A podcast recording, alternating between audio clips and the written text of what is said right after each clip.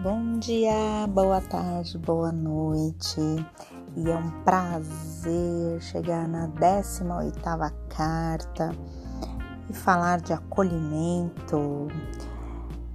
A carta de hoje nos traz que ter a consciência da realidade, viver sem ficar brigando com a situação, amplia a nossa visão.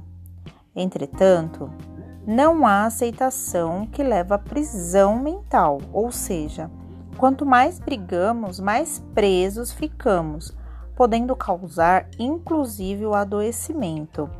Quais são os caminhos para seguir e se libertar?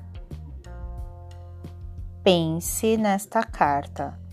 O adoecimento.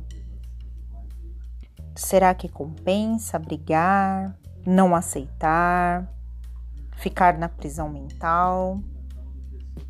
Obrigada por me acompanhar até a 18ª carta.